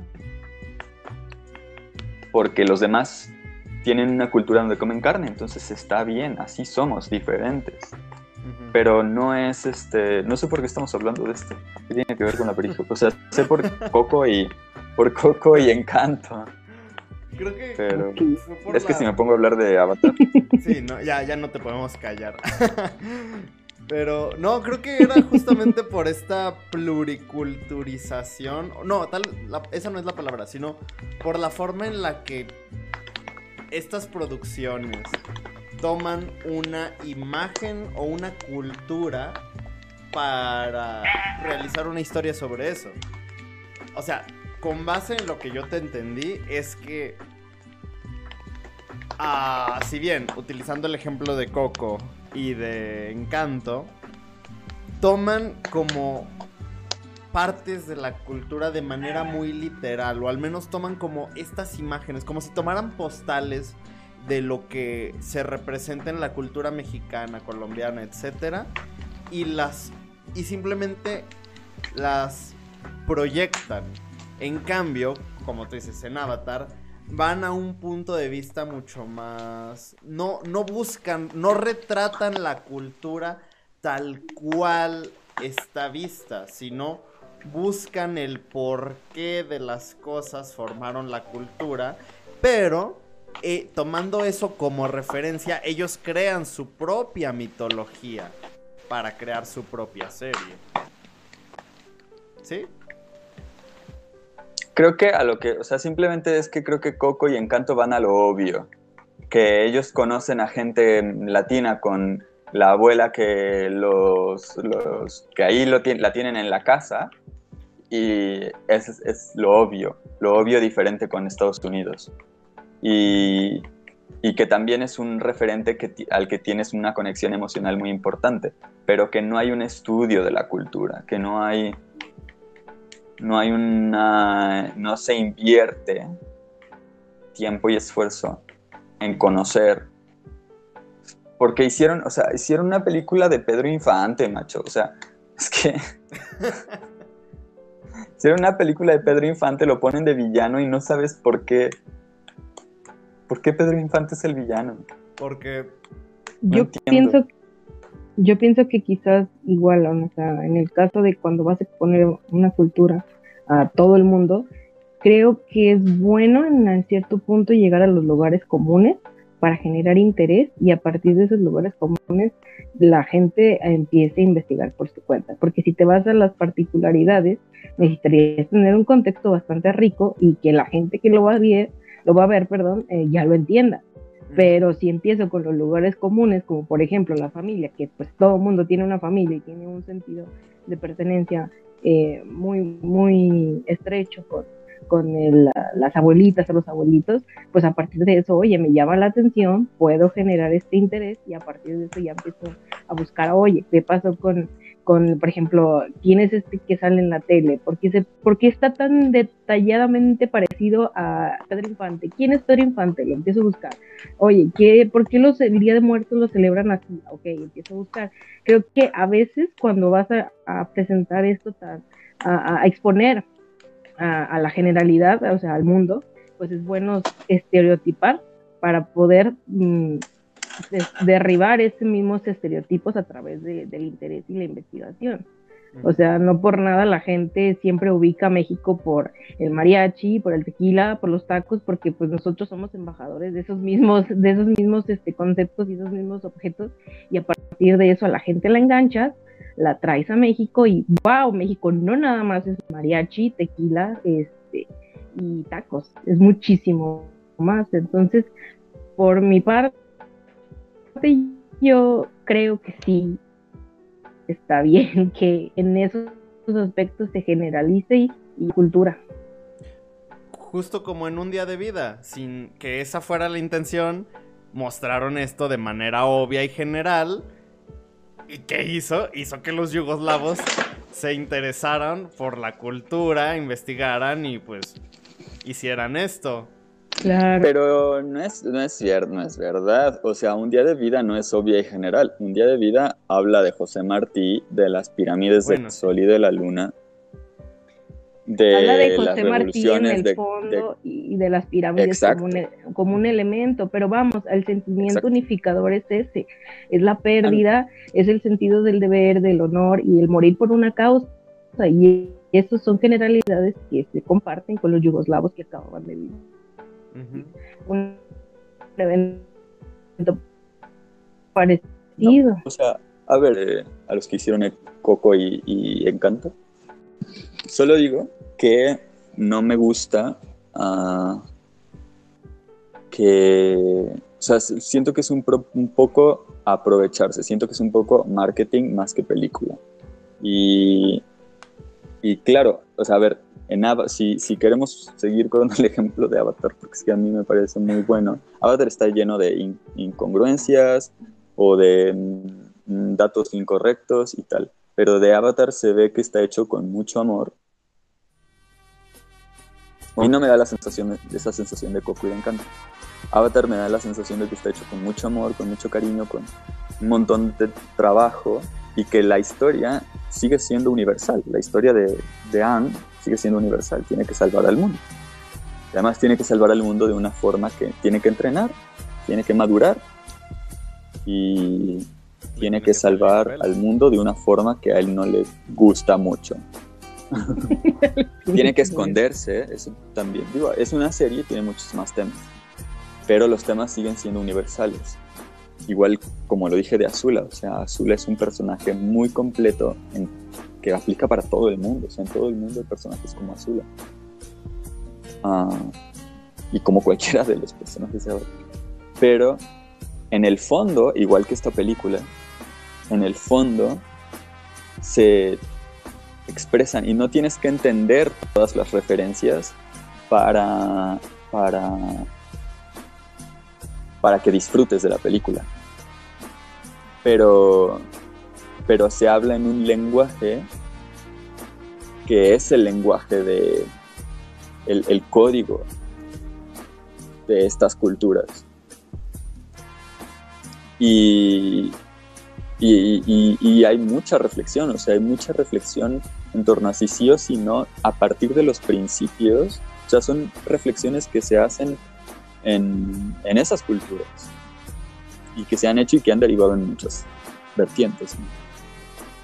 Pero, o sea, que no estoy pidiendo que hagan una enciclopedia de México, solo que no se vea como otra película de Disney, porque es una película mexicana. Que no se vea como otra película de Disney cuando es 100 años, es 100 años de soledad, o sea que es una obra única en el mundo, única, única. Igual que el cine mexicano también, o sea. Y que se escribió en México. Y, y cómo se, o sea, por qué se tiene que ver igual, por qué se tiene que, este, este, por qué los diálogos son iguales, por qué nada, o sea, porque es como, ah, le metemos unas cuantas palabras en español y ya está. Esa es la idea de, un norteamericano respecto al español, no es... Hey, abuela, tú puedes hacer que suene... Tú puedes hacer que suene a español sin meter ni una palabra en español.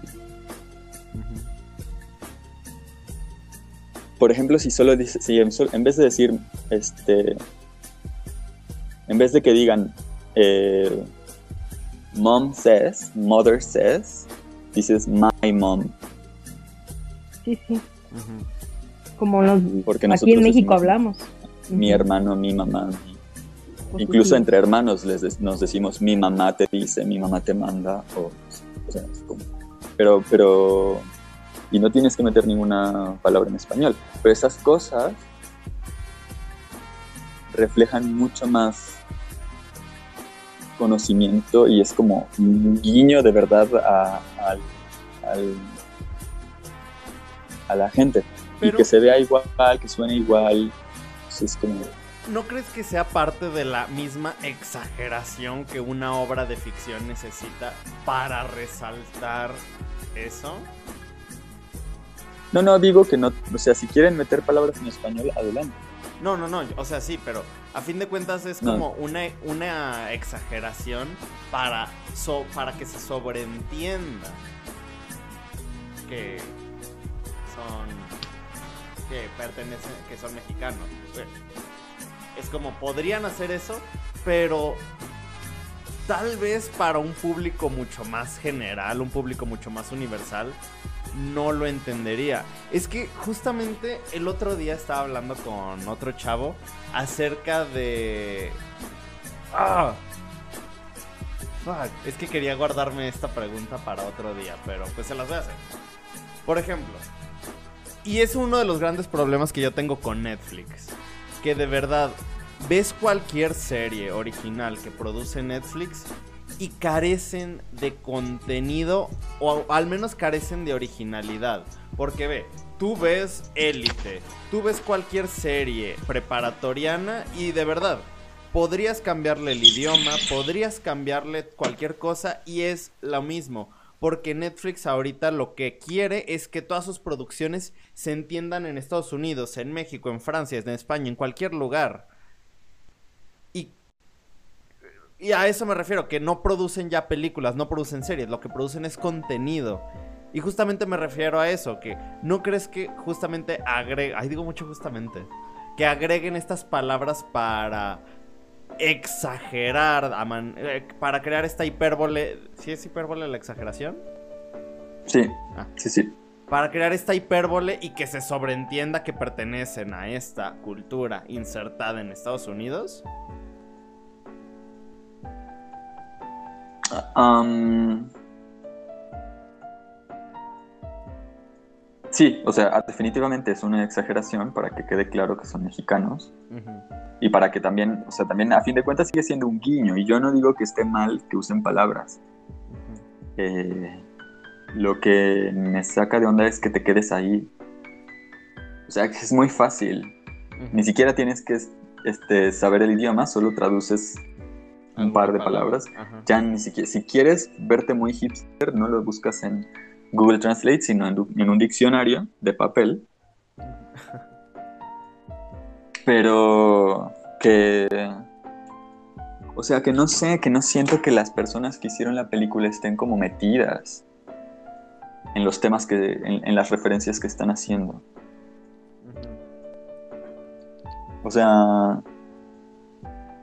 sí, sale Pedro Infante. ¿Qué pasa en, ¿Qué otra cosa pasa en el encanto? Por ejemplo, el Día de Muertos, el Día de Muertos no es como te lo presentan ahí. O bueno, no sé cómo lo, pasan ustedes. El Día de Muertos yo no lo veo como O sea, hay muchas cosas que pasan en el Día de Muertos y aunque el Día de Muertos es una fiesta y es alegre y hay comida y tal, no es eh, para niños. Pero es que ahí volvemos a lo mismo. Hay el país es tan grande que hay un montón de formas de celebrar el Día de Muertos. O sea, aquí en Aguascalientes tenemos pues la Feria de las Calaveras, tenemos el desfile. Pero creo yo que de la forma en la que lo representaron en, Encanto es como lo festejan en un lugar como... Ah, sí, en Coco. Uy, debo reconsiderar mis prejuicios. bueno, en Coco es como lo celebran en, en Morelia, en Michoacán, como en Pátzcuaro, en, en esa región. Y no es lo mismo mm, como lo celebran en, el norte, como en el sur, y, como en el centro, y nunca vamos a llegar a, ser tan fieles porque somos tan diversos, es lo mismo. No, me queda claro, me queda claro. No, no, que no estaba esperando una cosa específica de...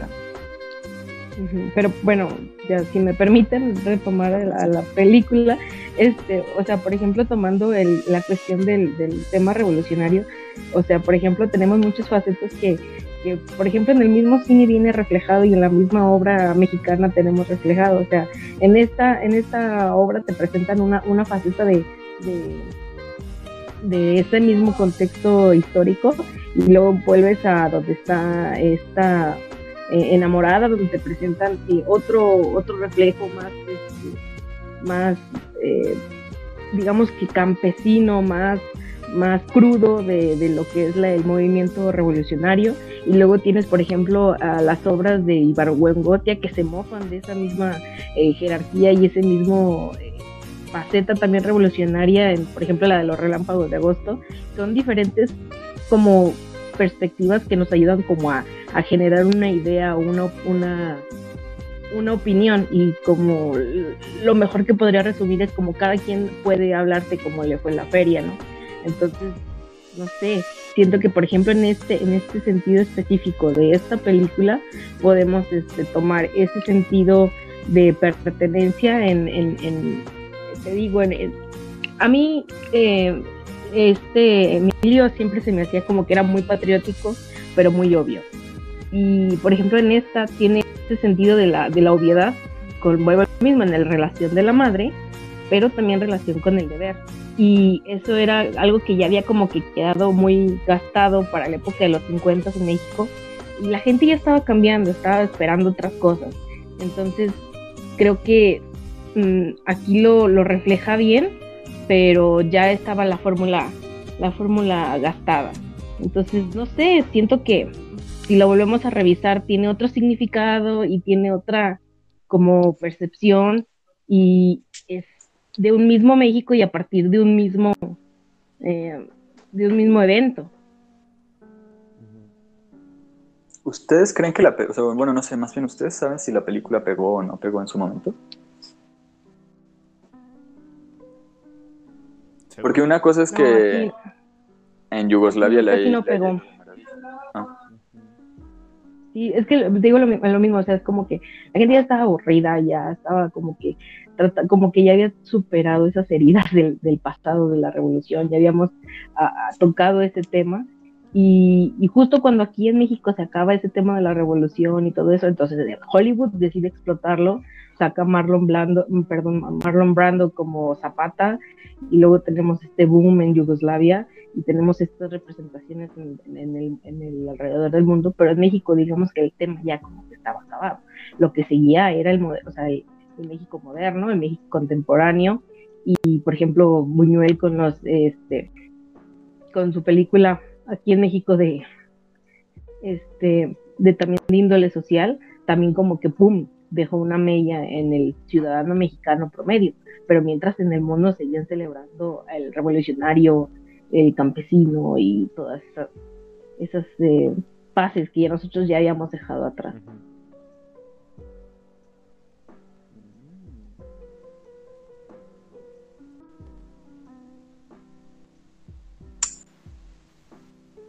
Pues sí. Me acordé de las señoritas Vivanco. ¿De qué? Es otra película de la revolución, pero es comedia. Las señoritas Vivanco, que es con Sara García, por cierto. Son como abuelitas que tratan de ahí de maniobrar en la revolución. En las, pues sí, en medio de la revolución. Para pues sobrevivir.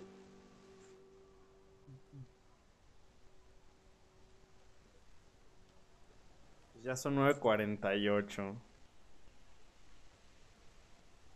Hay que, hay que concluir, Oye. amigos. ¿Qué pasó? Tienes que controlarme, ya no me hagas esas preguntas. Por lo menos ya no me hagas esas preguntas, ya no digamos que me detengas de hablar, pero ya no me hagas esas preguntas. No, yo digo que está bien. Además, yo creo que todo estuvo. Todo siempre fue sobre lo mismo. Tal vez no sobre la película, pero creo que todo siempre fue siguiendo una misma línea. O sea, a ver, empezamos hablando de política, luego sobre la cultura. Creo que todo siempre fue siguiendo una misma línea argumental. Yo pensé que sí íbamos a hablar de las de los médicos cubanos. Yo sigo creyendo que, Es que es eso está forzadísimo. Es que es muy gracioso porque en la película pues es como, oh, cubanos, vienen, vienen a visitarnos, oh, qué maravilla. Y ahora estamos enojados.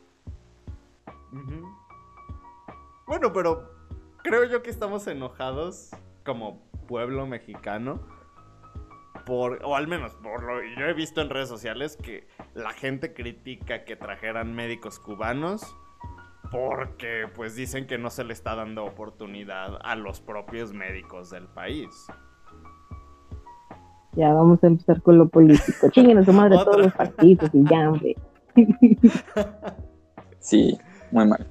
Bueno, yo pensaba que íbamos a hablar de eso. Mira, yo solamente voy a decir que justamente también los propios médicos del país son los que tampoco quieren ir a... Y hablando en como generalización o como particularización, son los que tampoco quieren ir a estas comunidades, pues porque no se les paga bien o, a- o por cualquier cosa. O sea, yo siempre digo que pues ayuda médica siempre, nunca, nunca va a estar de más. Es verdad. Eh, ¿Quién- no sé si quieran hablar de otro tema, porque creo que de los médicos cubanos de plano no querían. Eh, o concluir, no sé. Yo, Pues yo mira, pienso que, cuando que utilizaron a Cuba como referente. ¿Qué pasó, Sara? Aunque yo pienso que utilizaban el- la nacionalidad de Cuba como referente porque Lázaro Cárdenas no era ningún secreto que le tenía mucho apego y mucha mucha eh, estima a la nación cubana.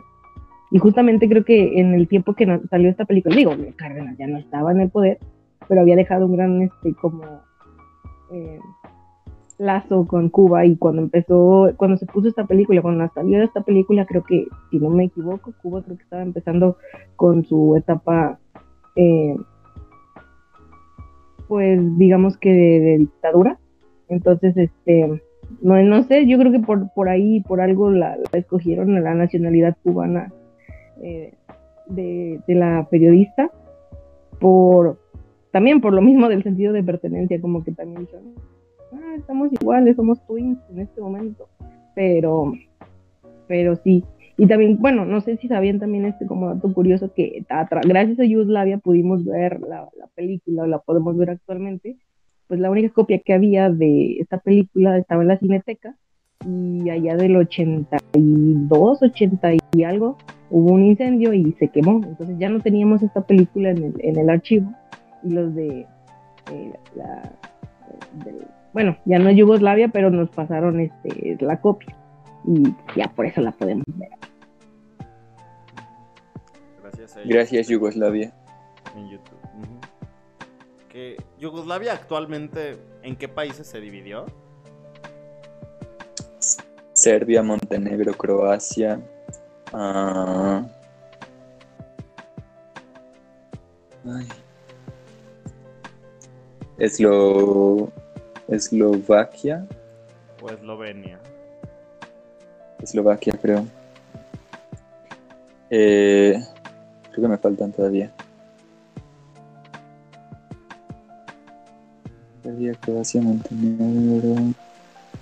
Hay uno chiquitito, creo. Ay, déjame buscar un mapa. El Aguascalientes de allá. Ah, no, pues. En Kosovo también, ¿no? Y este, Sí, se me hace. Herzegovina, algo así. Herzegovina, ajá. Herzegovina. Sí, son muchos, muchos. De hecho, tengo aquí un libro de mapas de, pues, no sé, no diría antiguo, pero que sí tiene Yugoslavia. Es antiguo.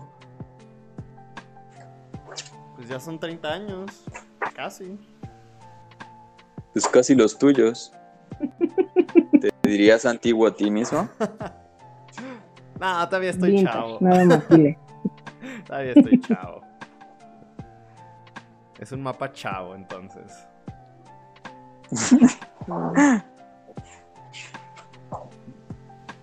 Pero bueno, pues ya igual si gustan, si ya creen pertinente, pues igual podemos ir cerrando, nada más no sé qué quieran con- concluir. Ah, Mora, ¿tienes algo que decir de Avatar o de médicos cubanos? Era Eslovenia. No, solo corrijo que era Eslovenia, Eslovenia. no Eslovaquia.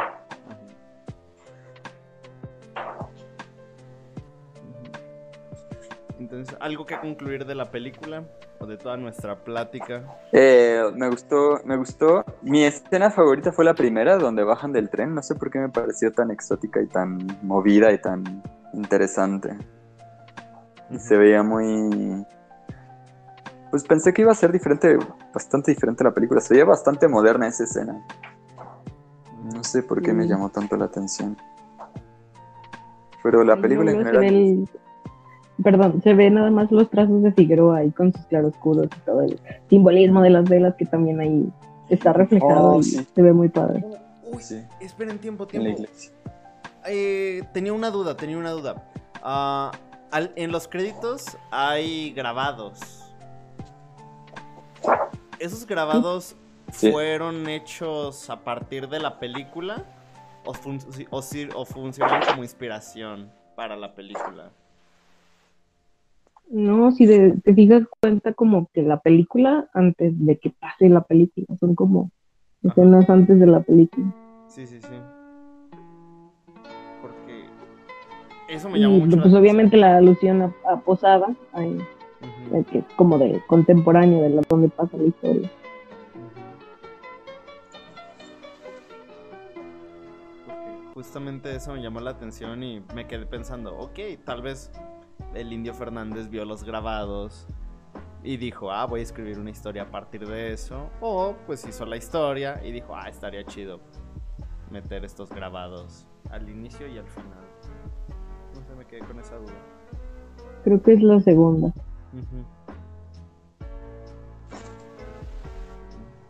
Pero bueno, a mí creo que mi escena favorita es justamente cuando esta Belén está con mamá Juanita. Qué bonito nombre, mamá Juanita. Me gusta que se refieran a ella como mamá Juanita. cuando ella le está hablando de sus hijos y de su familia, o sea, de verdad se me hace una manera, digo, muy obvia de hablar acerca de su familia y de hablar de, eh, de exponer a su personaje, pero por la forma en la que lo hace se siente muy, muy cálido, muy como en confianza, muy, no sé, me, de verdad, como, eh, eso fue lo que, el momento donde más me, me atrapó. Oh no, llegó Rafa y se fue. No. Oye, espera, por cierto, ¿y para qué te ¿Por qué no lo dejaste hablar? Ah, lo siento, Rafa. ¿Para qué te habló Jesse? No sé, se equivocó, resultó que se equivocó, que, que no se colgó el... Que fue, fue error, puros incidentes. Ah, no. El incidente, gran película de Isaac Slan, de mi amigo Isaac. ¿Y tú, Rafa? Digo, ¿y tú, ¿y tú Sara? Uy, perdón. Te quedaste extrañándolo. Sí. Todavía no lo supera. No, lo dejó una gran huella en mí. Ay, Rafa no es de aquí, ¿verdad? No es de, no es de México. No, es de Perú. Sería Espero. padre saber cómo su visión de, de ese- si vio la película, de, de su percepción de la película. De alguien que no es de México. Pero bueno.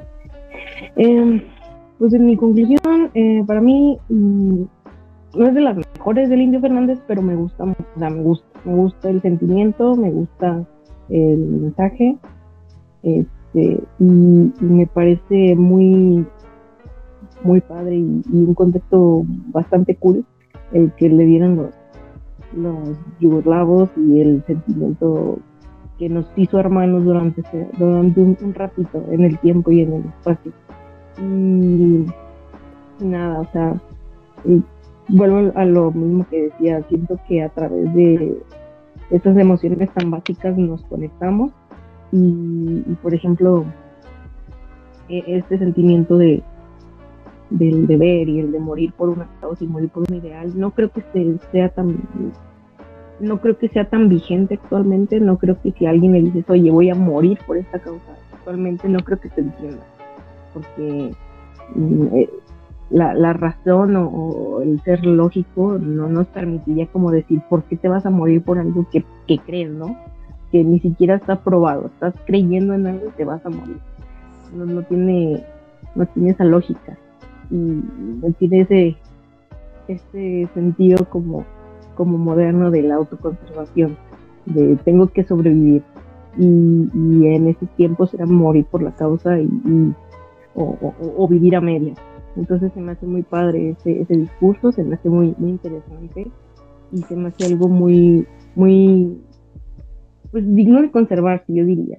Tantas, tantas vidas que se perdieron por un ideal y que creer que se perdieron y que, no, se perdieron por nada se me hace muy, muy padre, muy, interesante de, preservarle la, memoria. También así como de quienes se quedan, las madres que se quedan, se me hace muy, muy chingón, muy mexicano, la verdad. Pero también algo muy, muy humano. Entonces, no sé, se me hizo muy padre y, y ya.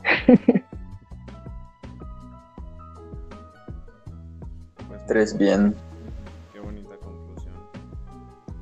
Y pues con esto terminamos el día de hoy. Y ahorita en postproducción va a sonar el. ya. Así que pues este fue nuestra última reunión con este formato, ya que la próxima semana nos actualizaremos Va a ser casi lo mismo, pero ahora más producido, espero. y más organizado, espero. Y ¿Cómo le vamos a hacer? Yo creo que está padre. ¿Eh? ¿Cómo le vamos a hacer? No sé. no tengo idea. ya veré. ¿Ya no van a hacer las llamadas así o cómo? Ah, no, sí, sí va a ser. Sí, va a ser exactamente igual. Ajá. Pero pero vamos a dividir como en como en secciones. En secciones, sí. Y vamos a buscar a alguien que nos venga a hablar de una película que le gusta, ¿no? Y esa es la película que vamos a ver. Sí. Pero... Es lo que, bueno, yo me imaginé. No sé si quieras este cambiarlo o... No, sí, sí, sí. Todavía. Vamos a hacer eso.